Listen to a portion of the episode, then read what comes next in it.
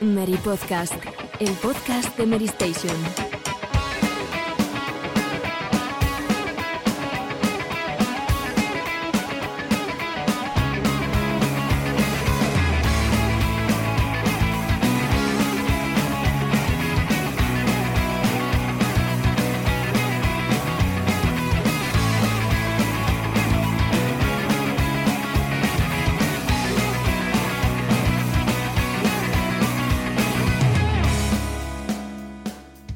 Buenas a todos. Bienvenidos una semana más al Mary Podcast, decimoséptimo programa de la decimocuarta temporada, en un programa en el que la actualidad nos está dando más o menos un respiro en lo que a lanzamientos de gran envergadura eh, se refiere. Y lo que sobre todo es noticia es la ausencia de stock de las nuevas consolas. Eh, hemos visto durante estos últimos días los informes financieros, especialmente de las compañías japonesas, en lo relativo al, al, pasado trimestre, terminado el 31 de diciembre de 2020, y nos han quedado claras dos cosas. La primera es que a prácticamente todas las compañías, aquí no se salva casi ninguna, les está yendo muy bien, sobre todo a través de la venta del formato digital, porque 2020 ha sido un año pues muy marcado por, por el videojuego debido al confinamiento y todo lo que ya sabemos de la pandemia. Y lo segundo es que no hay stock de las consolas. No hay stock de PlayStation 5, no hay stock de Xbox Series X, sobre todo. Y ese va a ser nuestro tema de debate. Vamos a tratar si debieron o no retrasarse, poniendo en común diferentes posturas y tratando de llegar a, a un punto, pues también un punto común que nos permita ver eh, qué está pasando y, y qué debería haber sido lo mejor. En la sección de actualidad vamos a hablar de temas yo creo que bastante interesantes, sobre todo eh, viendo lo que puede suponer ese, esa patente de Warner. También hablaremos de Mass Effect, Super Mario 3D World y lo que puede dar de sí ese futuro concierto de Final Fantasy donde se van a anunciar cosas relacionadas con Final Fantasy VII. Voy a dar un paso a mis compañeros porque creo que todos tenemos muchas ganas de, de ahondar en todo lo que ha dado de sí la actualidad estas dos, estas dos últimas semanas. Así que voy dando paso a, a, Paula. Hoy empiezo por Paula. ¿Qué tal, Paula? ¿Cómo estás? Muy buenas, pues bastante bien. Como bien dices, eh, la actualidad nos está dando un respiro y eso también es de agradecer después de la traca que tuvimos antes de Navidad con el lanzamiento de las nuevas consolas y de todos esos um, grandes juegos que llegaron a, para finalizar el año. Así que sí, mm, se agradece también este tiempo de respiro para poder repasar todos esos juegos que teníamos pendientes y tal, luego lo comentaremos. Y nada, encantada de estar aquí una semana más. Alejandro, muy buenas tardes, compañero. Muy buenas, pues aquí estamos otra vez al pie del cañón y sobre todo tocando madera porque hay mucha gente que está sufriendo, está pasándolo mal y yo creo que no nos podemos quejar de, de cómo estamos nosotros aquí. Ahora sí, ¿qué tal? ¿Cómo estamos? Pues muy bien, yo como Paula, aprovechando este mes que queda antes de los grandes lanzamientos para pasarme todo lo que pueda y más. Y muy bien, con ganas de podcast. Borja, ¿tú qué tal? ¿Cómo vas? Pues yo muy bien, todo, todo perfecto y aquí con muchas ganas de, de volver al Meri Podcast. Pues sin más dilación, yo también estoy bien. Vamos allá, vamos a comenzar con este decimoséptimo programa de la decimocuarta temporada del Meri Podcast. Titulares. Y empezamos con una información que, que, de hecho propuso Borja y creo que, que, vamos a empezar contigo porque, bueno, ¿qué ha pasado exactamente con, con, Warner? Ha conseguido patentar un sistema Nemesis de sombras de Mordor, pero yo creo que lo que verdaderamente mmm, nos trae este tema al Mary Podcast es lo que puede llegar a suponer, ¿no, Borja? Sí, eh, más bien es el, el, precedente que marca una decisión de este calibre, ¿no? Porque si se puede patentar una mecánica o un sistema de juego, eh, va a haber que mm, analizar eh, qué va a pasar si un juego mm, utiliza un sistema parecido, ¿no? Por ejemplo, Assassin's Creed Odyssey, ¿no? Que utilizaba con su sistema de mercenarios eh, algo similar a lo que vimos en, Sombras de Mordor y luego también las implicaciones que tiene, pues a nivel de, de, que se haga un videojuego, ¿no? Porque en el caso de, por ejemplo, Sombras de Mordor, eh, tiene también sistemas que se han utilizado en otros juegos, ¿no? Y, y esto es un poco como mmm, qué límites va a tener todo esto.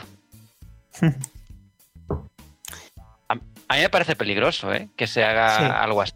Eh, si si resulta que, que que denuncian por algún caso algún título por utilizar algún sistema similar, mm, no sé, mm, me parece como excesivo, ¿no? hay que ver si luego esto acaba en agua de borrajas también ¿eh? y luego no pasa nada. ¿Esto no te recuerda, Borja, cuando había una época en la que las pantallas de carga eh, eh, con, interacción, ¿no? Con, minijuegos, etcétera, tenían una, patente y no se podían utilizar? Y al final yo creo que esto puede traer más cosas más negativas que positivas en, un futuro. En cualquier caso está por ver cómo queda, ¿no? Porque al final eh, todo depende de si permiten, aunque lo tengan patentado, eh, eh, pues que, lo usen terceros, ¿no? Porque que también cabe esa posibilidad. Si, es que además eh, todos los juegos utilizan cosas de otros juegos. Es, la naturaleza de cualquier obra, de cualquier obra de corte artístico, ¿no? Y es que lo decía, lo comentaba también el, uno de los eh, una persona de Obsidian Entertainment, no recuerdo cuál exactamente, pero sí que hablaba que em, hasta dónde estábamos llegando, ¿no? Eh, pudiendo patentar una mecánica de juego, no sé. Pero esto va mucho más allá, esto de las patentes. Bueno, las guerras patentes tan presentes siempre, no solo en la industria del videojuego, pero, por ejemplo, yo estuve leyendo que Electronic Arts, yo no lo sabía, que tenía patentada la rueda de diálogos de Mass Effect y luego hemos visto que otros juegos como Fallout 4 las utilizan. O sea que hasta... ¿Dónde se pone el límite? ¿No? Como habláis, ¿dónde está el límite? ¿Dónde se puede denunciar y por qué? Bueno, esto, si se llevara a juicio, sería bastante discutido. Pero de momento parece que lo patentan, lo dejan ahí, ya no sé que sea extremadamente igual, eh, no hay ningún tema de, juicios por en medio, pero sí que mm. marca un precedente peligroso, sobre todo si esto se lleva más y, muchas más compañías eh, pues empiezan a, a patentar este tipo de cosas. Sí, es lo que decís, que cada vez es más difícil innovar y hacer algo realmente distinto respecto a todos los otros juegos que tenemos disponibles en el mercado. Entonces veo un poco difícil el poder llevar adelante algo así, como patentar un sistema, porque Mm, dónde está la línea, o sea, cómo lo definen exactamente para que otro, si lo usan en otro juego nuevo, eh, no se lo copien exactamente. Si, si solo se inspira, también deben tener algún problema legal con la patente. No sé, habrá que ver cómo avanza el tema, pero yo creo que, como mencionáis, no acabará de cuajar todo esto. Será como algo anecdótico, o al menos eso espero. De hecho, recientemente veíamos como The Medium, que está de rigurosa actualidad, patentaba su doble realidad. O sea, si estamos ya patentando que se utilicen dos realidades al mismo tiempo en videojuegos, eh, hay un 30%, hay un sector que eh, automáticamente está eliminado de la ecuación. Entonces, sí, es bastante peligroso. Desde luego, es bastante curioso, yo creo, ¿no? Lo que, lo que puede llegar a suponer esto y sobre todo el precedente que marca de cara a, futuros eh, acuerdos de este, de este cariz, sobre todo en, este, en un momento como el actual, ¿no? Donde cada vez hay más eh, luchas que se ganan a golpe de talonario.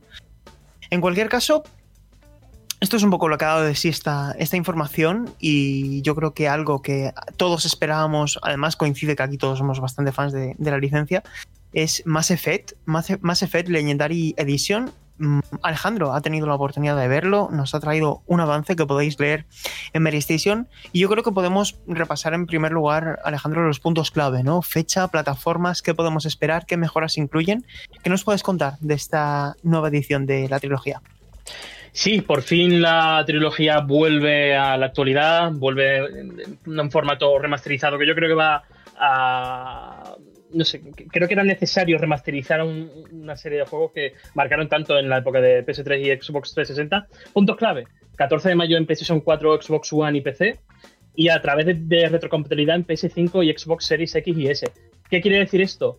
Que las mejoras que vaya a tener la nueva generación va a ser las mejoras dedicadas a los modelos premium de la pasada generación. Hablamos de 60 frames por segundo en Xbox One X y en PlayStation 4 Pro y resolución hasta 4K con HDR que también se trasladará a la nueva generación.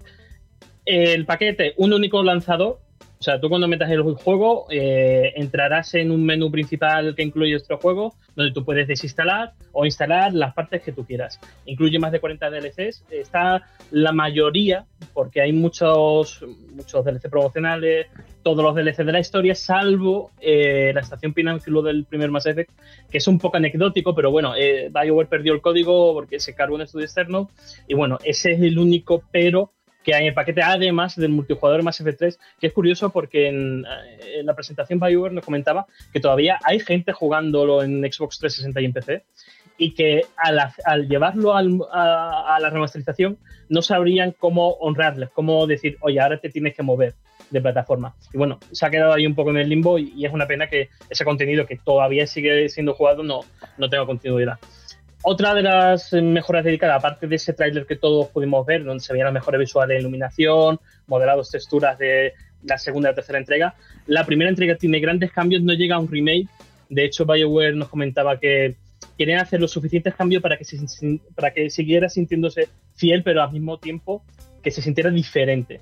¿Qué quiere decir? Que, por ejemplo, niveles como Eden Prime van a tener las mismas secciones, pero va a tener un cambio visual bastante importante. De hecho, lo veíamos en el material promocional, como ese segador eh, con iluminación roja, con rayos de la primera entrega, ahora es, tiene mucha más profundidad, tiene otro ciclo diario. No sé, eh, eh, está bastante cuidado. Una, ah, una pregunta, hablando lo del segador y todo esto, y se ha hablado mucho de que el tema de la iluminación pues tiene, utiliza un poco ese efecto flares de que le gusta tanto a JJ Abrams, el director de, Star Wars eh, ¿Cómo lo ves tú? ¿Crees que va a ser un, problema? Porque visualmente mm, parece que tiene como un pero ahí, ¿no?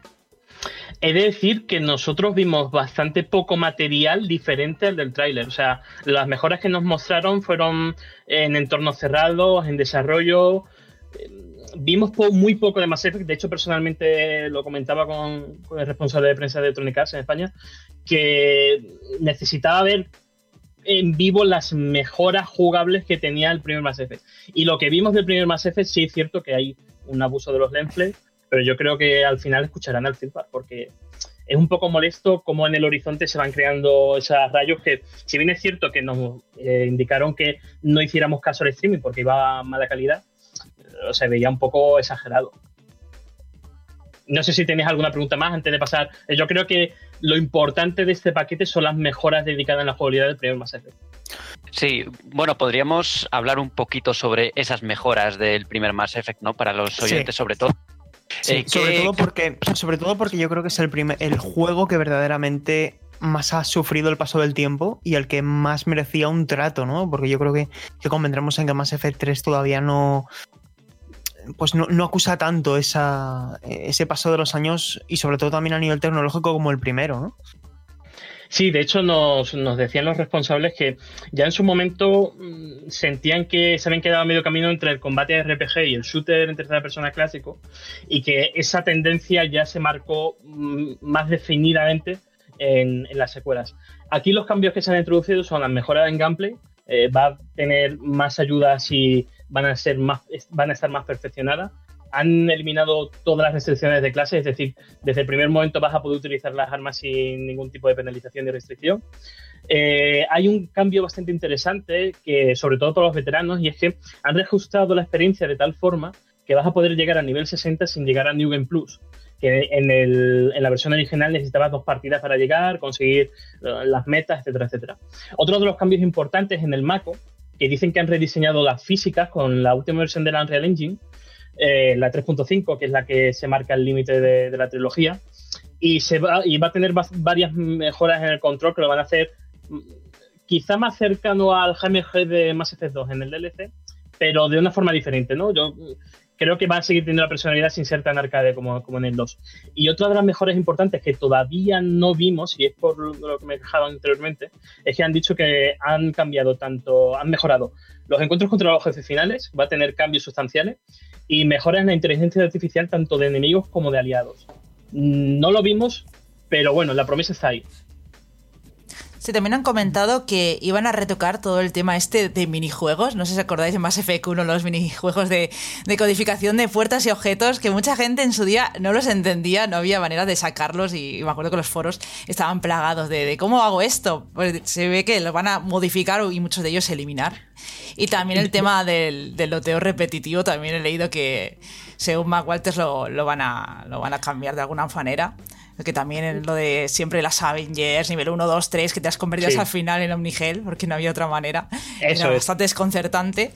Y el tema de los ascensores, ¿no, Alejandro? Que al final, bueno, los tiempos de carga se van a ver bastante reducidos, aunque obviamente si tú no quieres perderte las conversaciones en el ascensor, podrás eh, pasar a la siguiente pantalla cuando creas necesario, porque eso es muy divertido, ya que las conversaciones que se tienen ahí eh, luego tienen continuación, ¿no? Yo recuerdo muchas de, de Garrus y Tali que están pues teniendo las típicas conversaciones de ascensor, tú te las te las entera y luego después de varias misiones vuelves a un ascensor de la ciudadela y continúan donde lo dejaron y es, y es muy divertido, pero bueno, podremos verlas y cuando queramos pues saltarlo. Eso está muy bien. De, Que- de hecho, Eso no ahora se- sí- ¿eh? no se podía perder porque joder, era un truquillo un truquillo muy inteligente que, que- que utilizaron en ese momento y Sí. oye no que, no que no los eliminen no No, que- conversaciones Sí, sí, sí, da, da mucho el pego. Y no solo con estos personajes, con muchos más. Con Rex también es muy divertido las conversaciones.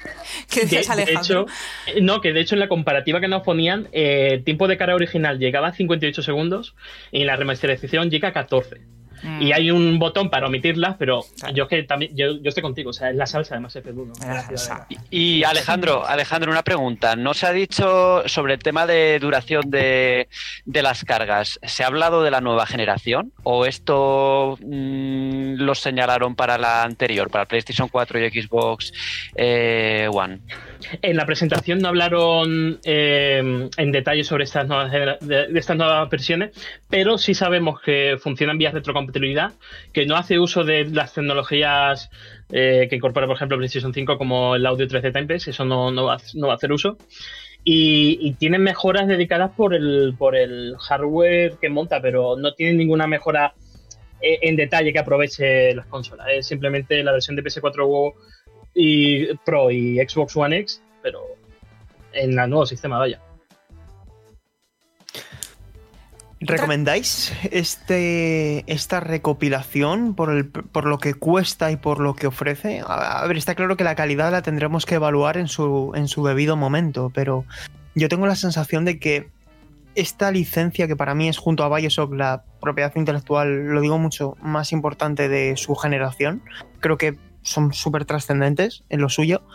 Eh, Mass Effect es- juega una, ha dejado una huella muy importante en, en- en el- en- en su estructura, ¿no? En lo que es como videojuego.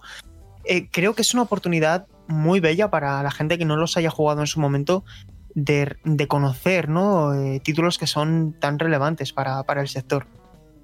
Sí, totalmente. Yo lo que no sé Y es es- si merecerá realmente la pena para los que ya los jugamos en su momento, más de una vez, los tres. Em, porque, no sé, yo personalmente esperaba que hubiera algún cambio, algún añadido, no sé, un DLC, alguna sorpresa, más allá de, de un lavado de cara y, jugablemente, que también, obviamente, lo que habéis mencionado, la eliminación de minijuegos, las mejoras del Mako, todo eso son necesarias.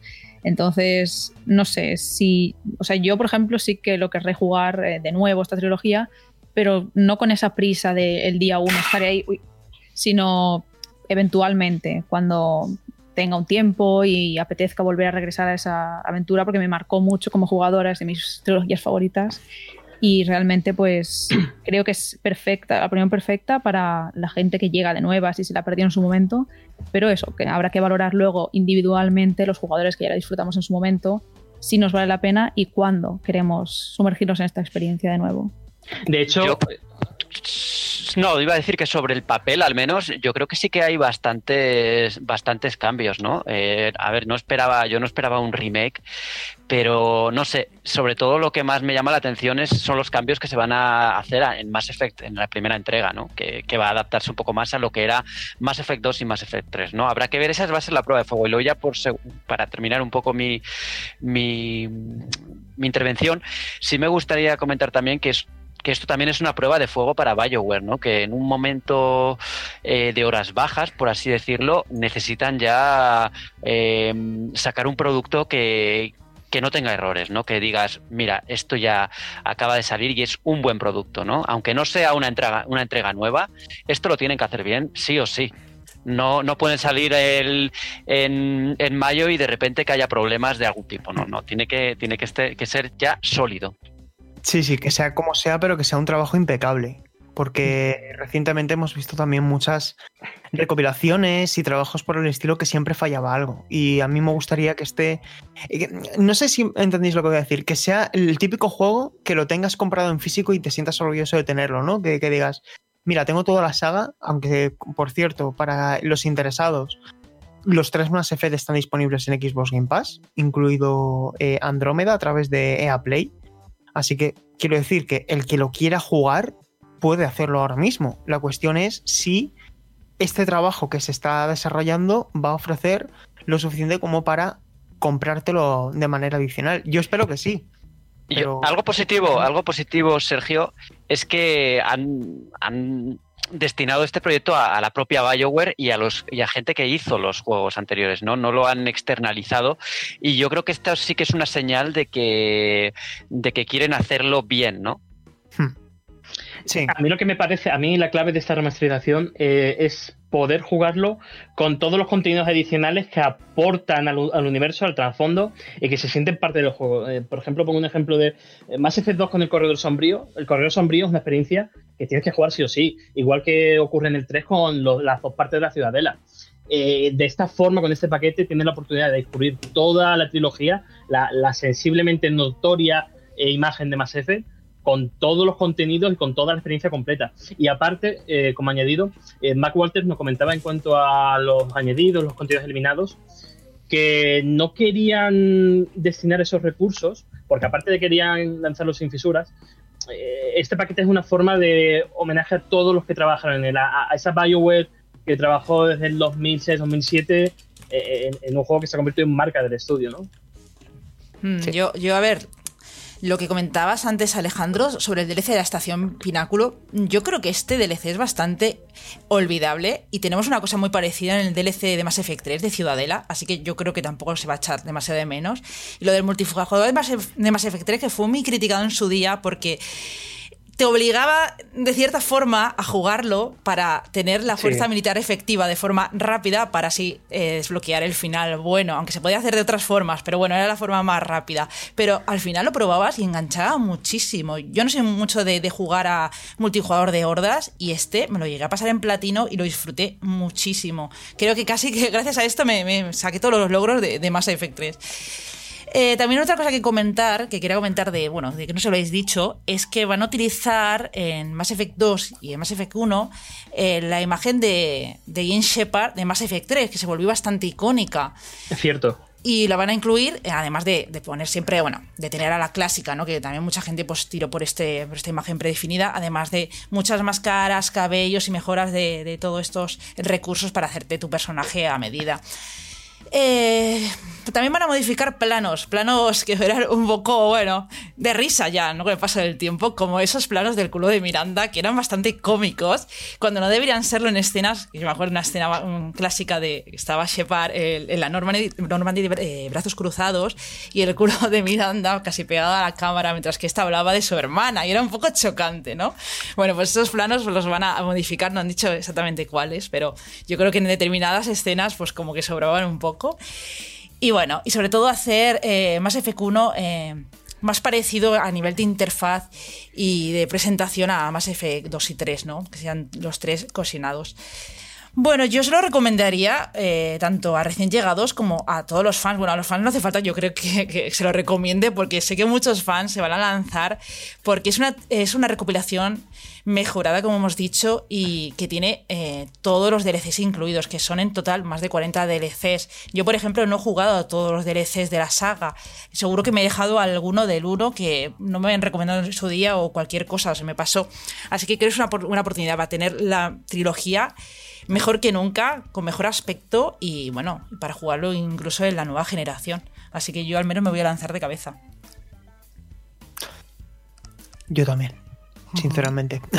Yo bueno, yo creo que hemos, hemos tratado todo esto bastante en profundidad. Si tenéis alguna duda, nos podéis dejar en los comentarios si queréis que os respondamos algo. Pero bueno, en cualquier caso, eh, queda menos de lo que parece, porque ya estamos en el mes de febrero, marzo, abril y en mayo ya lo tenemos ahí. Aparte que eh, el, el, 14 correcto, aparte que a partir de este mes de marzo ya vamos a empezar a tener grandes lanzamientos.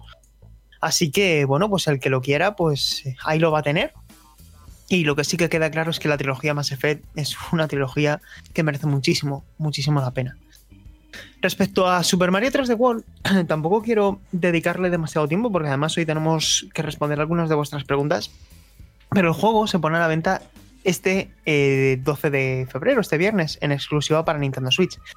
Super Mario 3D World es eh, un port mm, para, para, para, la consola procedente de Wii U, tiene una nueva expansión y se trata de uno de los mejores juegos de plataformas de Super Mario de todos los tiempos. Y lo digo eh, completamente en serio. Es un título que pasó desapercibido, se puso a la venta en 2013, como digo, para Wii U, y como prácticamente cualquier proyecto de, de dicha consola, pasó desapercibido y al igual que Donkey Kong Country Tropical Freeze eh, y muchos otros juegos de la consola que han tenido más o menos suerte llegando o no a, Nintendo Switch, pues no tuvieron el éxito que merecían. Y creo que esta oportunidad de Super Mario 3D World va a permitir a mucha gente conocer un título que congrega muchas de las grandes ideas de Super Mario Bros. el original, eh, de Super Mario Bros. 2, con la presencia de más personajes, trajes de Super Mario Bros. 3, elementos jugables eh, tridimensionales de tanto Super Mario Sunshine como incluso elementos de diseño de Super Mario Galaxy, es una celebración de todo el universo Super Mario y mm, hace una reflexión hace unos días de que este juego, si hubiera salido hoy como conmemoración del 35 aniversario de Super Mario Bros., del primer Super Mario Bros., me hubiera parecido perfectamente válido. Hay dos grandes novedades respecto al juego original. Una de ellas es la presencia de modo multijugador online, eh, sobre todo en una época en la que nos encontramos creo que es bastante propicio porque los encuentros presenciales son ahora más limitados, más restringidos. Y luego, por otro, que se han añadido detalles de calidad de vida eh, en lo que es el aumento de la velocidad de los personajes, etcétera, que hacen que el juego gane en dinamismo. Por lo demás, sigue siendo igual de excelente, insisto. Eh, tiene un diseño de niveles espectacular, tiene un diseño de jefes finales mediocre, esto también hay que decirlo. Los jefes finales de este juego no son buenos. Y digamos que todo, que se convence la balanza por, por, todo lo bueno que es en lo demás, ¿no? Lo bien que estructura el diseño de la cámara, que, es, que es, está bloqueada, ¿no? No es un juego con cámara libre, no es un juego de Mario 3D convencional, sino que es un título que se diseña, piensa en dos dimensiones, pero se ejecuta en 3D. Y, y luego, al margen de eso, por cierto, tiene una cantidad de contenido abrumadora. Y luego trae un agregado que es esa expansión, que parece una especie de DLC de Super Mario Odyssey eh, convertido en, expansión para Super Mario 3D World.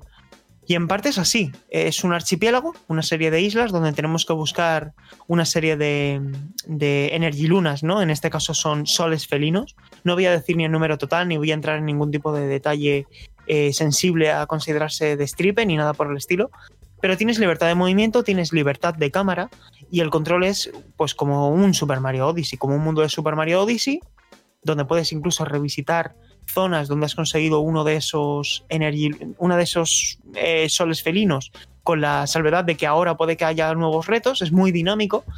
Y el objetivo es acabar con Bowser, con un Bowser gigante que de vez en cuando se transforma y ataca. Por lo tanto, tienes que esconderte, tienes que huir, y tienes que conseguir un número determinado de estas, estos soles felinos para transformarte tú en Super Saiyan, en un gato felino gigante, y atacar tú. Entonces, Y, eh, ¿de qué va? Pues tienes que acabar con, con él. Sí, sí, preguntas, preguntas. Sí, una cosita. Eh, ¿Qué tal funciona el juego, el bueno, Bowser's Fury, con con ese, con ese una esa aproximación más de, mundo abierto? Porque el juego original es, bueno, tiene eh, una estructura diferente, ¿no? Sí. em, a diferencia del juego base, donde digamos son niveles de ir a por la bandera y seguir pantallas, para que la gente lo entienda, una estructura similar a la de los Mario 2D, sin excepción. O sea, Super Mario 3D World es 1-1, un, juego de un juego de Super Mario 2D en tres dimensiones. Pero esta expansión se desprende de todo ello. Se desprende del marcador de tiempo, se desprende de, mm, de, digamos, las vidas, sino que tienes un contador de monedas y al igual que en Super Mario Odyssey, pues van descendiendo si te quedas sin monedas. Puedes acumular ítems, eh, es una estructura libre, es un mundo abierto donde tú simplemente te puedes Y, y subir. Bo- Bowser, Fury utiliza el motor gráfico de, del mismo Sí. de, de este juego, ¿no? No, y, no aquí utiliza. es, y aquí es donde llegan los peros. Utiliza el motor de Super Mario 3D World y para aquellos que estéis interesados, este juego se mueve a 1080p en pantalla, en televisor y a 60 FPS en todas las condiciones, en modo portátil, pero la expansión en modo portátil se mueve a 30 y se nota muchísimo. Y se nota mucho porque la optimización es bastante mala. Y lo digo así, la optimización es bastante mejorable tanto en televisión como en portátil. Cuando hay muchos elementos en pantalla, cuando se da este enfrentamiento entre Bowser y, Mario gigante, hay unos problemas muy serios de rendimiento, de caídas sensibles, ¿no? O sea, no es, no es que de repente la imagen se pare, es que notas que la tasa de imágenes deja de ser lo fluida que es en condiciones normales y ya, se sabe esto de que cuando te acostumbras a lo bueno, pues volver a lo no tan bueno cuesta más. Y aquí pasa eso. Además, hay dientes de sierra. Falta optimización. No es ni mucho menos eh, algo que digas. No es para arquear la ceja, pero sí es sensible. Y por lo tanto, como es sensible, es incómodo. Hay una cosa también que me, que me llama la atención de esta expansión. Y es el ritmo que tiene. Es que te deja tu aire. eh, puedes investigar. Hay retos adicionales. No, ya os digo, en cada zona, ¿no? Digamos que el archipiélago se divide en diferentes zonas. Y, si inicialmente en la zona 1, por ejemplo, tenías eh, por buscar tres soles felinos, consigues los tres, te vas y de repente al regresar dentro de un rato aparece otro. Que se basa en completar un reto, ¿no? Es como un juego que no deja de compensarte y cada 10 minutos estás consiguiendo algo nuevo y por lo tanto encaja muy bien tanto para partidas cortas como para partidas largas. Eso sí, yo lo recomiendo jugar en televisión. No voy a decir de verdad ni cuánto dura ni nada de eso, porque además esos temas son sensibles a, a los embargos, pero creo que merece mucho la pena y para mí convierten, y ya termino, a este Super Mario 3D World más Bowser's Fury en un juego de plataformas imprescindible de Nintendo Switch. Si eres fan del fontanero, tienes que tener este juego porque es muy, muy, muy bueno.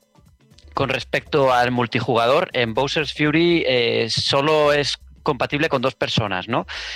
Eh, Es un juego individual. no, no tiene multijugador eh, Bowser's Fury. Mm, que yo sepa, O-. Es un juego, es un juego single player, lo que pasa es que te acompaña Bowsy. En todo Ah, momento. vale. Y ejecuta, ejecuta diferentes comandos, pero el, el modo de Bowser's Fury, vamos, lo puedo verificar luego, pero no juraría que no tiene modo multijugador. El, el- el modo multijugador en, la historia principal es multijugador a 4 en la historia principal y, y en online también pueden ser 4. Yo he de decir que lo tengo reservado. Lo jugué en Wii U y me gustó y ahora quiero revivirlo. Y lo que comentas de la optimización me, me da cierto miedo, ¿no? Porque pensaba jugarlo en portátil y ahora no sé si voy a tener que coger el mando Elite y el mando Pro y por probarlo en tele, vaya. Yo te digo, si tienes em, la historia principal, lo que es el juego base, que es, dura muchísimo, Hmm. en modo portátil es una delicia, porque además se ha adaptado muy bien, la resolución es buena, y como es un juego con colores tan vivos, en modo online, eh, o sea, en modo online, en modo portátil, se, se juega muy bien, se, se siente muy bien. Sin embargo, la expansión, al tener una cámara más alejada, tener esta caída a 30 FPS y algunos problemas de rendimiento, yo lo recomiendo más en, en televisión. Eh, Sergio, ¿el juego principal tiene alguna novedad con respecto a- al original de Wii U? Lo que es el juego principal, no la expansión. Eh, no, es el mismo juego. Lo único que sí que se incluyen estos detalles, como digo, de calidad de vida. ¿Por qué? Porque por un lado eh, aumenta la velocidad, además no es algo que puedas elegir, directamente aumenta la velocidad y mm, creo que se agradece porque hace que el juego sea más dinámico en general, sobre todo si juegas en cooperativo con más gente o en modo online. Y luego, por otro, pues eso, el, el modo multijugador online, que es que lo cambia todo. Porque para desbloquear el final de verdad del juego, te tienes que pasar todos los niveles. eh, Esto no es ningún spoiler, ¿vale? Esto es así, además era del juego original. Te tienes que pasar todo con todos los personajes. Eh, por lo tanto, el hecho de que se incluya modo multijugador online va a permitir que tú, cuando tengas el juego en casa, digamos que te pongas a jugar eh, conectado a internet, vas jugando con más gente y por lo tanto cuando llegas a la bandera pues se considere que has completado ya ese nivel con más personajes porque más personajes han llegado a la bandera. Y para mí esto va a permitir que el objetivo de completarlo al 100%, que a lo mejor antes podía ser un poco abrumador o, o generar simplemente pereza, pues que ahora no suceda de, de esa manera. No sé si, si entiendes lo que, lo que quiere decir. Eh, yo tengo una pregunta y bueno, imagino, tendré una respuesta obvia, pero requiere Nintendo Switch Online, ¿verdad? Sí, para jugar online requiere, requiere Nintendo Switch Online, efectivamente. Y nada, Y poco pues- más. Sale a precio completo, por cierto, no hay ningún tipo de rebaja. Es un juego, como todos los ports de Nintendo Switch, sale a precio completo y se pone a la venta en formato físico y, y digital este 12 de, de febrero. Dime. Yo he de decir que me parece bien que aprovechen ese catálogo de Wii U que pasó desapercibido y, y le den promoción en Nintendo Switch, ¿eh? y sobre todo con la popularidad que tiene la consola. Este mismo Super Mario 3D World era lo que decía, un juego que pasó desapercibido en 2013, sobre todo también por la llegada a la nueva generación y, y yo cuando lo jugué en su día me, me encantó, me chifló, o sea que recomendado sobre todo para aquellos que pasan desapercibidos el lanzamiento. Y luego una cosa que hemos comprobado que, que no, les, no he sabido decir antes, porque personalmente he probado el modo multijugador en el juego base, pero no había probado el modo multijugador en, la expansión y, y efectivamente sí incluye un, un modo cooperativo local en la, en la expansión donde un personaje, o sea, un, un jugador puede hacer uso de, de Bowser, aunque es un, un concepto más secundario, no es tan activo como, como en el juego principal. Y esto es un poco todo. Eh, de verdad es un juego sobresaliente.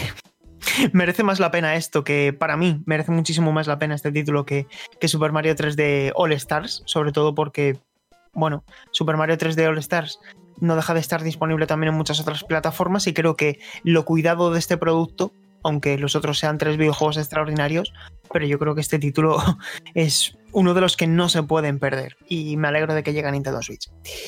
Y terminamos con una pieza que has dado tú, Borja, eh, sobre Final Fantasy. Eh, ¿Es posible, Borja, que estemos a punto de conocer novedades sobre el futuro de Final Fantasy VII Remake?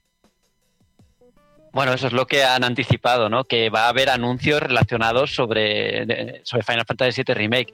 Lo que no sabemos es si va a ser de la segunda parte, si van a anunciar eh, nuevas plataformas o si al final pues quedará en algo mm, anecdótico y no, y no importante, ¿no? Pues ya veremos eh, hasta qué grado de qué grado de importancia, ¿no? Tienen lo- los anuncios que van a que van a hacer. Lo que sí se sabe es que van a estar, pues en la mesa van a estar eh, el codirector que Mo- Motomu Toriyama y, y seguramente también el productor. ¿Apuestas, chicos? ¿Qué creéis que se puede anunciar? Yo creo que van a anunciar la versión de nueva generación. Ya está, Sí. ya Sí, Y- yo no y- creo que sea contacto. nada muy grande porque si no utilizarían otro formato, otro programa más mm, importante, digamos, donde esté más puesto el foco que un, que un concierto. Pero bueno, estaremos atentos igualmente y lo podréis leer en Mary Station.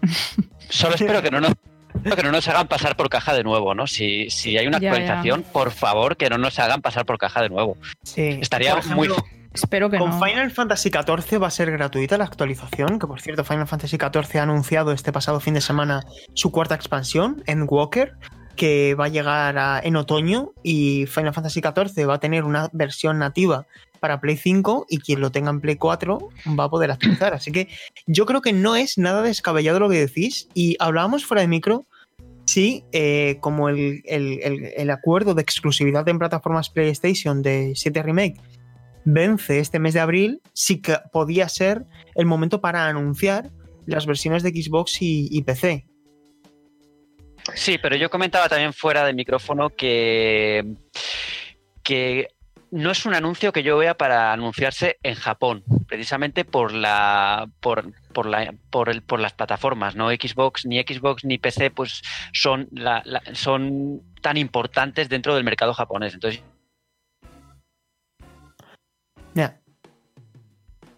No sé, es que es, eh, caben muchas posibilidades, ¿no? Pero sí que es verdad que, que tiene, que tiene pinta de que puede ser algo más lo que decías antes.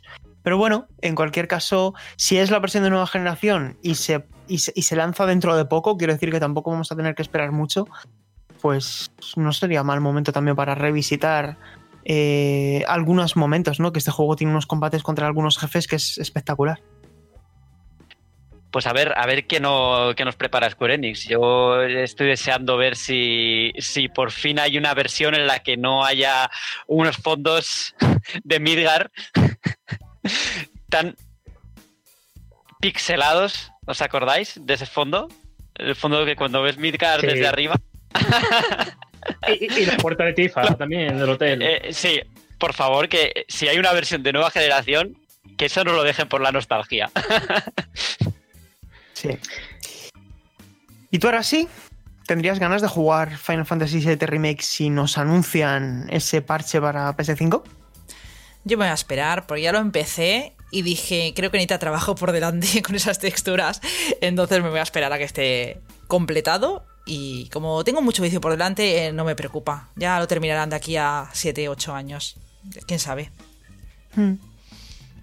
Hombre, si tenemos que esperar tanto entre la segunda, entre la primera y la segunda parte, como entre Kingdom Hearts 2 y Kingdom Hearts 3, pues es bastante desalentador, pero yo creo que no va a suceder algo así, ¿verdad? Es que yo no sé cómo lo van a hacer, o sea, quiero decir, eh, tienen entre manos el 16, también pues los episodios de este que a saber cuántos, con cuántos acaba, ¿no? Que a mí eso me preocupa.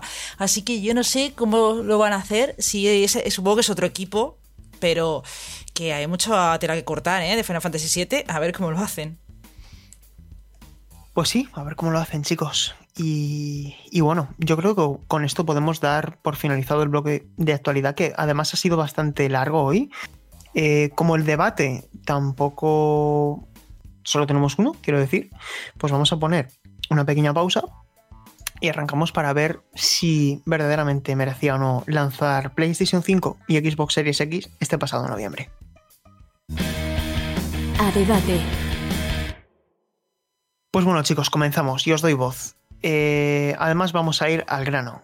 PlayStation 5 y Xbox Series se ponen a la venta, no hay stock, hay una perspectiva de falta de abastecimiento hasta la segunda mitad de 2021. La gente pregunta, la gente quiere una Xbox Series X o una PlayStation 5 y no la encuentra y no la va a encontrar a medio plazo. ¿Fue correcto lanzar estas consolas sabiendo que no iba a haber stock? ¿Debieron haberse retrasado? Aquí no hay una, respuesta correcta, porque si la retrasan, estaríamos diciendo que por qué las han retrasado.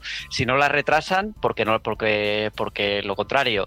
Eh, yo creo que han hecho bien porque, aunque ha habido muy poco stock, eh, han vendido todo lo han vendido. ¿no? Eso quiere decir que hay mm, una demanda por, por, por, esas plataformas como se ha visto por otra parte. ¿no? El problema que hay aquí es el tema de los especuladores que han surgido de compras de segunda mano, mm, las peleas en tiendas japonesas que tiene que intervenir la policía, ¿no? Eh, pero yo creo que sí que era el momento de sacarlas, aunque no hubiera stock durante todo el año, para que, bueno, eh, empezaran a, rodar, ¿no? Y es que los juegos tenían que empezar a ir saliendo poco a poco, ¿no?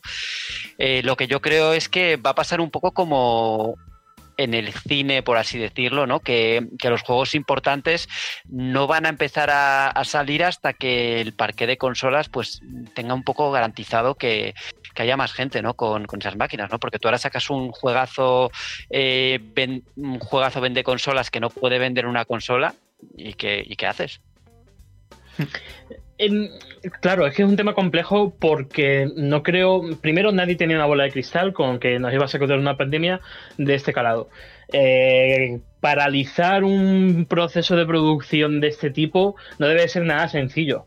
Eh, por tanto, sobre todo teniendo unas consolas que son retrocompatibles, que me parece que es la clave, eh, poder utilizar todo tu catálogo mejorado y no poco con algunos títulos, mm, no sé, es que al final yo yo es que veo que e, era lógico el movimiento de sacarlo.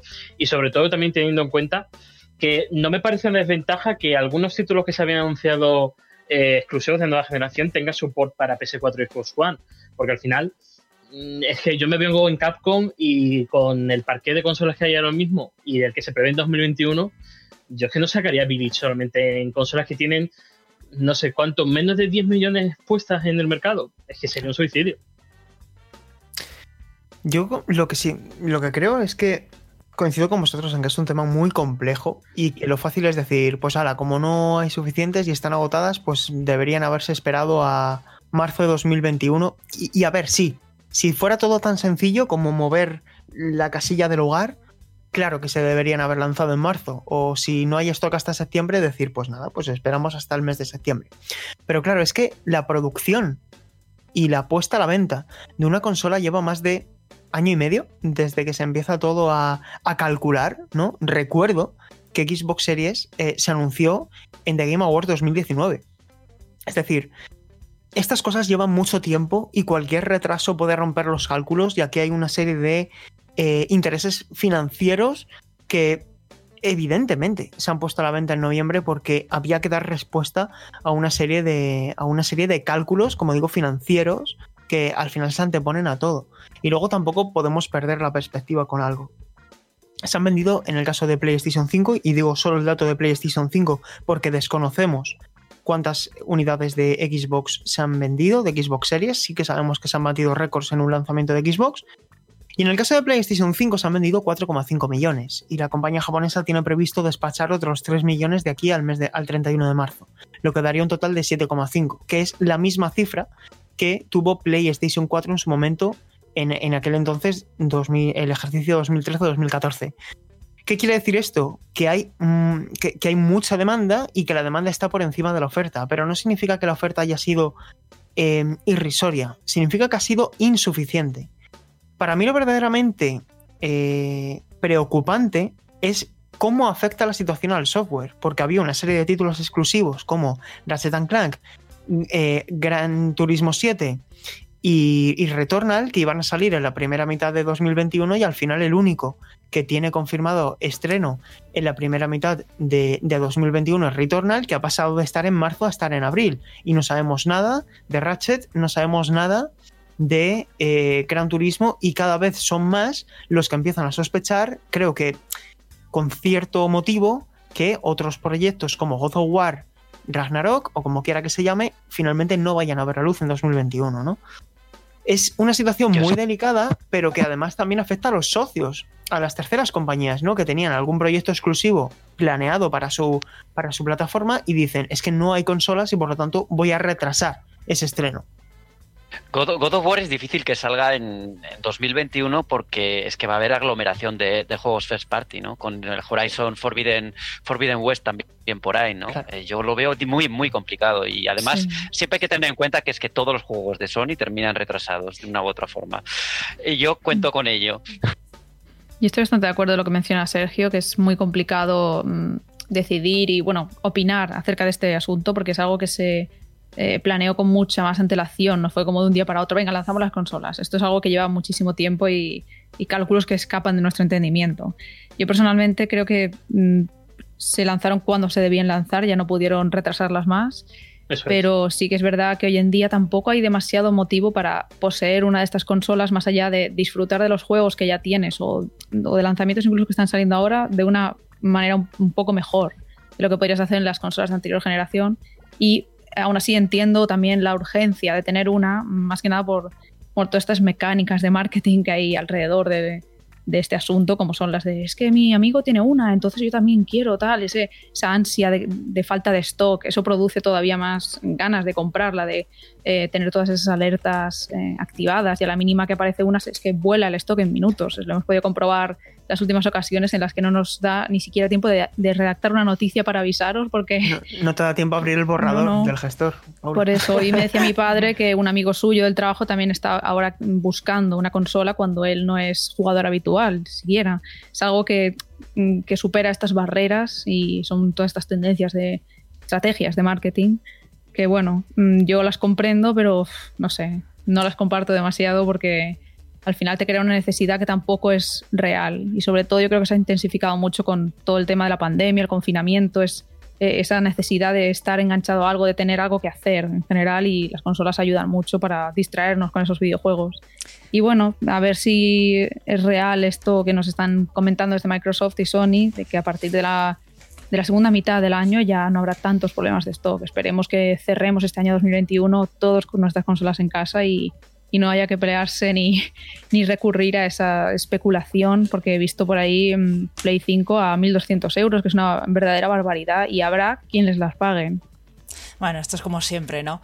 Pero lo que decís es que no es fácil mover la fecha porque es que hoy tampoco, a día de hoy no se sabe cuándo va a acabar la pandemia, ¿no? No hay fecha fin de la pandemia, entonces tampoco tenía sentido mover eh, esa fecha a, otra incierta, ¿no? Y no es fácil cuando se tiene toda la planificación ya hecha y al final a nivel de negocio no les está yendo para nada mal. Yo creo que si echan números, con toda la ansiedad que tiene la gente y toda la necesidad que se ha creado, eh, la pandemia les va a favorecer a, a, estas compañías, ¿no? A nivel de estudios más pequeños es lo que realmente me preocupa porque no se estarán dando fechas, pero seguro que muchos estudios pequeños han tenido que cerrar por culpa de la pandemia. Eso quizás es lo más preocupante, ¿no? No las grandes compañías, al fin y al cabo. Alejandro, ¿tú quieres agregar algo?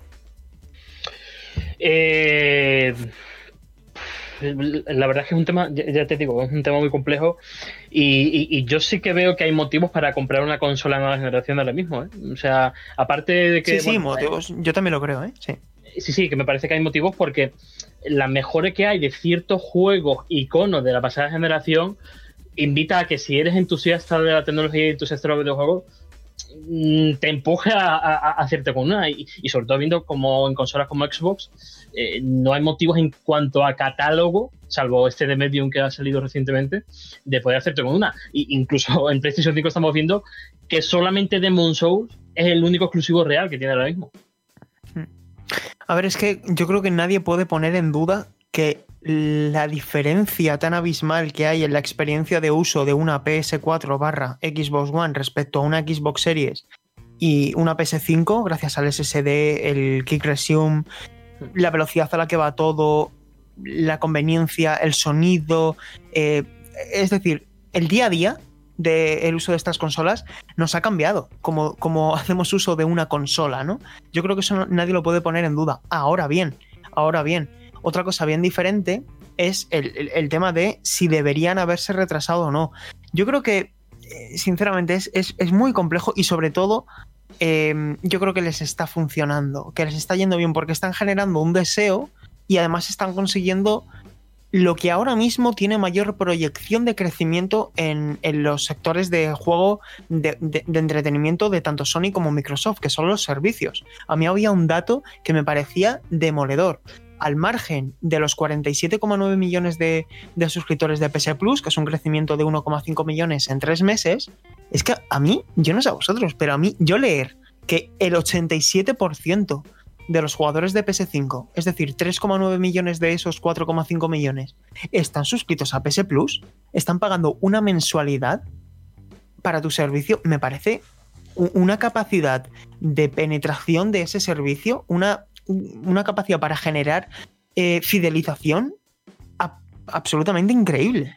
Eh, sí, pero en el caso de PS5 se ve todavía eh, alzada ese dato por el tema de la colección de PlayStation Plus. O sea, habría que ver hasta qué punto ese, esa colección ha invitado a generar ese movimiento de suscripciones pues en la consola. Pues mérito, mérito, quiero decir, es que pues, eh, no tienen por qué quitarlo. Quiero decir, si tú poner una colección de 20 juegos te va a garantizar que tengas a casi 9 de cada 10 jugadores suscritos al servicio que te está reportando más dinero, más ganancias que la venta de hardware, adelante, ¿no? Quiero decir. No, no, es que lo están haciendo muy bien y, yo creo que en cuanto en la comparativa de Xbox Live Gold con eh, PlayStation Plus, eh, venimos de un febrero que, está, que están dando un, lanzamiento. Que sí que vale que Control es 2019, pero esa mejora, ese paquete completo que mucha gente se perdió, lo están poniendo día uno. Es que al final PlayStation está trabajando y, está acertando encima. Bueno chicos, no sé si queréis agregar algo más, si alguien quiere ofrecer algún punto de vista diferente o aportar alguna opinión más o o pasamos a la que estamos jugando? Pasamos.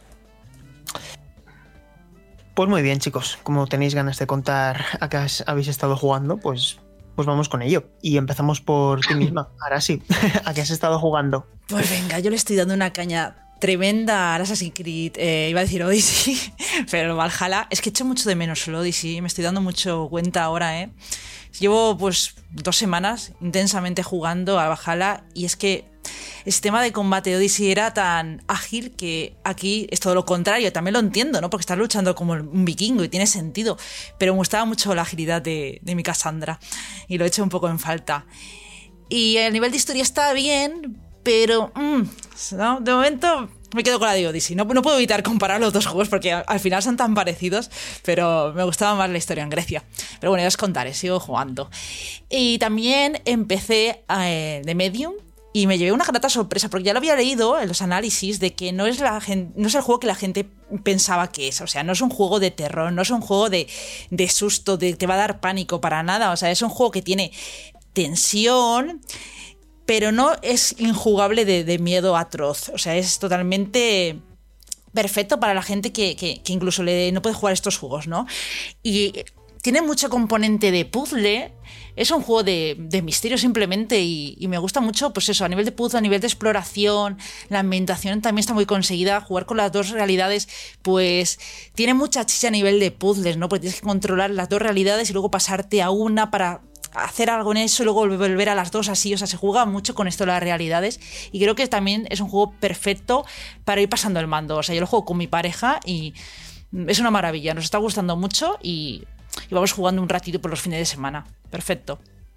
Y ya está, yo solo he jugado a esto. Muy bien. Paula, ¿tú qué has estado jugando?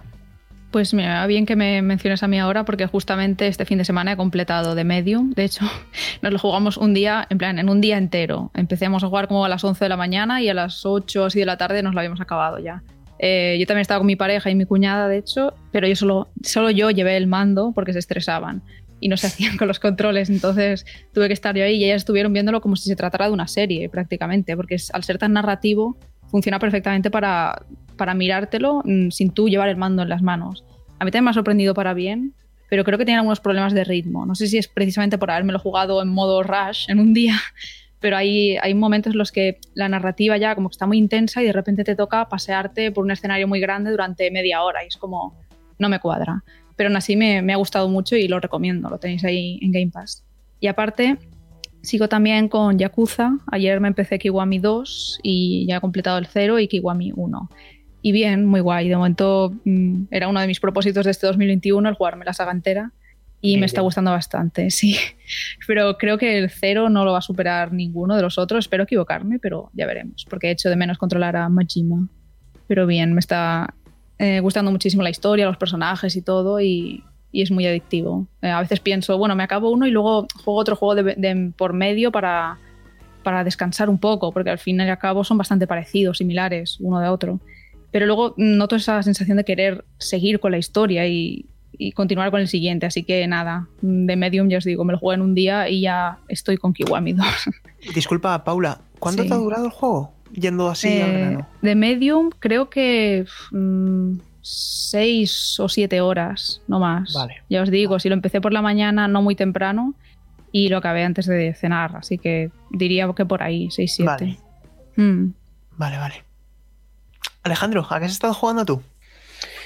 Pues a The Medium, que también lo he completado, yo creo que todos hemos jugado a The Medium. Y por decir algo diferente, yo creo que está en la línea de Blover Team. Eh, y, creo que estoy bastante de acuerdo con la columna que lanzaba Salva durante el lanzamiento, que creo que es un juego perfecto para rellenar catálogo. No, no es un título que hace jugar, pero como añadido al Xbox Game Pass, bueno, está ahí. Y sí, tiene problemas de ritmo, tiene problemas también de que hay alguna sección que cuesta digerir. Pero bueno, está ahí y, ni tan mal. Estoy jugando también, he completado Control Ultimate Edition, ahora aprovechando que lo han dado en PlayStation Plus. Eh, se lo comentaba Borja, yo creo que tiene, le veo los mismos defectos. no sé, creo que podría haber sido más, pero tiene algunos elementos que, lo hacen cautivador. Eh, eh, el entorno, el contexto, no sé, la agencia tiene personalidad. No sé, creo que Remedy no, no sé, siempre está en, el equilibrio de hacer cosas muy bien y cosas muy mal. Y, en ese equilibrio se encuentra ahí eh, control de 7, 7 y medio, 8, bueno. Y por último, eh, he empezado Sackboy, mm, he de decir que los primeros mundos me han dejado un poco frío. Sí. Eh, he conseguido el boomerang y ahora parece que tiene cierta gracia, pero... A partir de ahí está ya, Alejandro. Sí, ¿no? Es eh, muy, muy bueno. A partir de ahí sí, coincido contigo en que los dos primeros mundos muy flojos, pero a partir de ahí el juego empieza a subir. Pues me alegro porque hasta el momento, macho, uf, me está dejando en el sofá... Uf, uf, esperaba más, macho. A ver, a ver ahora. Y Borja, ¿qué has estado jugando? Bueno, yo, el tema de control, creo que Alejandro y yo tenemos una visión parecida. Eh, aquí hay como mm, una visión ¿no? distinta mm, por parte de mucha gente que lo ven casi como obra maestra, ¿no? Sobresaliente. Y yo estoy más ahí, en, en la gente que piensa que, le fallan cositas, ¿no? Pero he de decir que los 60 frames le sientan mm, de maravilla, se mueve muy bien, es una gozada. Yo ya lo jugué en su momento en PlayStation 4 y el rendimiento era muy, muy flojete, ¿no? Y además de, de Control, he estado con el DLC de, el primer DLC de Immortals Phoenix Rising, que se llama Un Nuevo Dios, y estoy, me ha sorprendido bastante. Me ha sorprendido bastante porque es casi un juego, es una, expansión, pero casi un juego, una secuela, ¿no? Por así decirlo. Eh, muchas horas de juego, muchos puzzles, eh, bastante ingeniosos en algún momento y más complicado que, que el juego original. El problema que yo que le veo, y es algo que no, no, no lo sufrí yo tanto en el juego principal, es que aquí se nota mucho cuando hay problemas de físicas, ¿no? Eh, se puede volver un poco frustrante porque lanzas una caja o lanzas una pelota, una, una de las piedras, rocas que, que, que manejas y no sabes exactamente cómo va a terminar cayendo, ¿no? En el escenario cuando la lanzas. Y hay momentos en los que se te cae y dices, joder, hay que repetirlo de nuevo. ¡Qué coñazo! Como se diga. ¿no? Sí, sí, pero. Pero me ha convencido, me ha gustado y, estoy esperando lo- los siguientes DLCs. Creo que lo están haciendo muy bien. Muy bien, muy bien. Bueno, por mi parte, eh, podéis intuir que he estado jugando a Super Mario 3D World más Bowser's Fury. Además, he completado tanto la expansión como el juego base. Eh, ya supongo que cuando se ponga a la venta intentaré ver gente que lo esté jugando para, para, mm, tratar de completarlo al 100%. Eh, pero bueno, tampoco tengo mucha prisa. Sí que es verdad que ahora lo estoy disfrutando más en modo portátil. Y, estaba pendiente. eh, Estoy ahora mismo en uno de esos momentos en los que tengo un par de juegos empezados y quiero terminarlos antes de ponerme con otros, ¿no? Eh, por un lado, Cyber que creo que me queda únicamente el, último mundo, salvo que el juego me sorprenda con algo más. Y de medio lo he jugado solamente un par de horitas. Y os comento, el pas- este pasado viernes iba, quería- tenía la intención de jugarlo durante todo el fin de semana, pero es que estaba me encontraba en un estado de ánimo en el que no me pedía el cuerpo algo así, ¿no? Estaba. Quería algo que no me requi- que, no me demandase tanta atención por estar leyendo y, y tal. Y, y por algún motivo, eh, en la Switch se me actualizó la Sega Mega Drive Collection. No sé por qué, se me puso, digamos, a primera página del menú.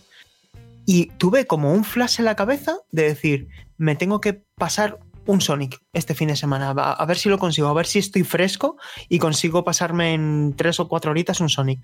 Y como entre Sonic 1 y Sonic 2 me gusta más Sonic 2, eh, me empecé Sonic 2 y me lo terminé. O sea, ayer eh, domingo eh, me, lo, me lo terminé. No he ido a por todas las joyas ni nada. Sé que, mm, que no es el 100%, pero tampoco lo buscaba ahora. No quería meterme en ese jaleo, en ese follón. Y caray, qué bueno sigue siendo Sonic el Erizo 2 de, de Mega Drive. Sigue siendo un juego muy, muy bueno. Muy bueno. Y poco más. eh, tengo la intención, ya os digo, de acabarme Cyber Shadow y, y de Medium, sobre todo para poder opinar al respecto. Porque he de decir que no me está gustando demasiado de Medium, pero quiero esperar a ver qué tal evoluciona. Y, poco más. Y luego, antes de terminar, chicos, nos dejaron varios comentarios en este último programa. Y el primero de ellos, como gustaría eh, leer, es una duda que nos trasladaba Javier Estrella, que preguntaba acerca de, de New Pokémon Snap. Si seguirán siendo las fotos limitadas. No lo sé. En el juego original había. Era un cartucho que tenías una, una serie de fotos para cada ruta. Y desconozco si habrá límite, pero si me permites opinar, yo creo que tendría sentido que siguiera habiendo límite. ¿Por qué? Porque si hay un límite en el número de fotos, tratas de hacer que cada foto sea una buena foto. Si tienes un carrete sin límite, pues no dejas de pulsar el botón de hacer fotografía y eliges luego la foto que haya salido buena. Ya digo que estoy especulando, pero personalmente creo que tendría sentido que siguiera habiendo un límite en el número de fotos para que cada foto suponga un riesgo en el número total.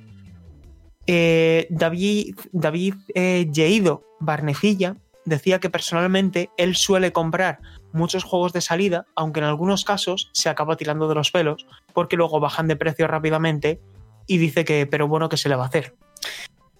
Y así es, ¿no? Eh, JM Orosa hacía una reflexión que es la siguiente. Dice, lo de Microsoft ha sido una estrategia de marketing de 10.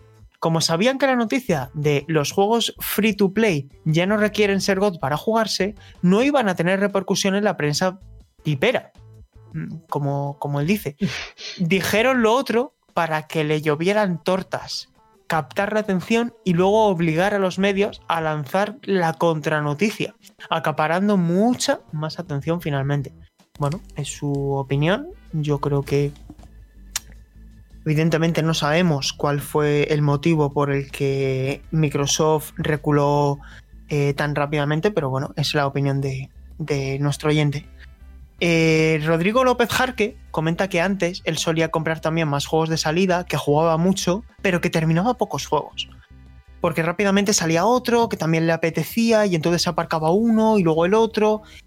Y dice que ahora estoy sabiendo esperar, dice, pero sigue siendo el problema. Los compro en la primera rebaja y después otro y otro y otro y engordo mi colección. Pero mi tiempo sigue siendo delgado.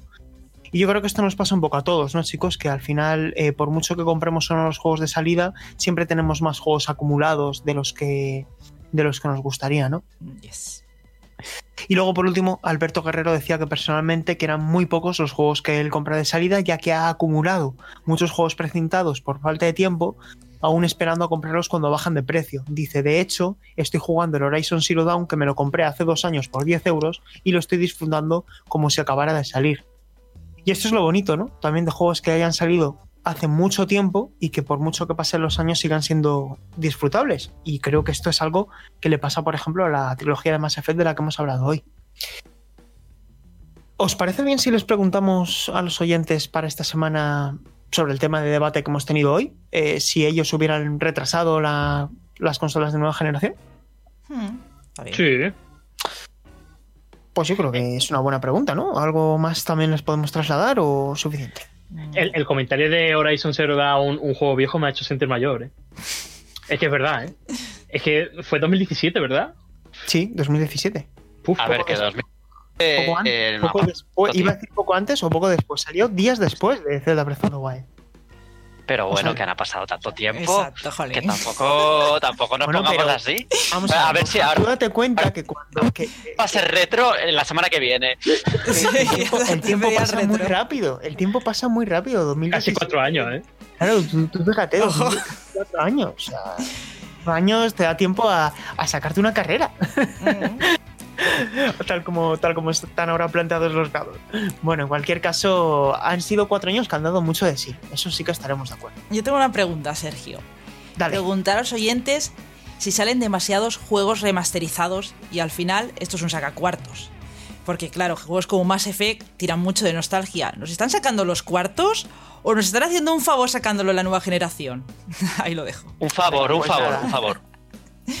que nos lo digan en los comentarios y si, y si bueno, pues eh, a, a lo mejor yo creo que esto también tiene muchas aristas, ¿no? Porque hemos visto durante estos últimos tiempos colecciones chulísimas y luego colecciones que son un ejercicio de pereza, guiño, guiño, ¿eh? Todos sabemos más o menos de quién estamos hablando, pero ahí están. Tampoco nadie nos ha obligado a comprarlos, ¿eh? Que eso también es y importante. pedazo de colección de Mass Effect con ese casco, pero no viene al juego. Que se nos ha olvidado decirlo, pero bueno. Sí, sí, sí, sí. sí. Dejo. Aunque también, y no quiero ser abogado del diablo, Dios me libre de comprar una edición de estas, de tanto dinero, en ningún momento dicen edición coleccionista. Ellos lo venden casi como un producto de merchandising. Sí. Sí, sí. O sea, lo pone con letra ellos- muy pequeñita, no viene Claro, juego. letra pequeñita, que te pongas las gafas de leer y al Sí. final no te des ni cuenta. Pero bueno, Y si no tienes, es. si no tienes espacio el casco, como decía Alejandro, mm, lo llevas puesto y no ocupa espacio. Mm. Eso es. Ahora ¿Te lo pones pandemia, para jugar? Como el de Doom. claro, para el pones para supermercado, hombre. Que ahora con la pandemia muy bien esto. Pues sí. Bueno chicos, ha dado mucho de sí este decimoséptimo programa. Os invitamos a que escuchéis la semana que viene el programa de nuestros compañeros a ver qué se traen esta ocasión. Y vamos pasando a las despedidas. Eh, Alejandro, un fuerte abrazo, que tengas una feliz semana y nos escuchamos dentro de 14 días. Que luego el tiempo pasa muy rápido, ¿verdad? Eso es. Igualmente un abrazo y sobre todo muchísima salud. Paula, otro abrazo para ti. Un abrazo a todos, me voy un rato con Kiryu-chan y nos vemos en dos semanas. Ah, bien elegido, bien elegido. Ahora sí, otro abrazo para ti. Pues cuidaos mucho y nos vemos dentro de dos semanas. Y dentro de dos semanas nos vemos, Borja, y estrenamos micros y todo va bien, ¿no? A ver, no lo, no lo gafes, no lo digas muy alto, que, que cuidado. Es verdad. Seri, corta esto luego. Eh, pues sí, nos vemos. Eso, eso. Nos vemos la semana que viene, nos vemos la semana que viene. Yo también me despido. Sí, dentro de dos semanas. A ver qué nos prepara la, la gente de- del retro. sí. Y a ver, a ver, a ver qué tiene entre manos. A ver qué tienen entre manos. Yo también me despido, Sergio González. Un abrazo a todos, muchas gracias por escuchar el Meri Podcast. Saludo a todos. Chao, chao.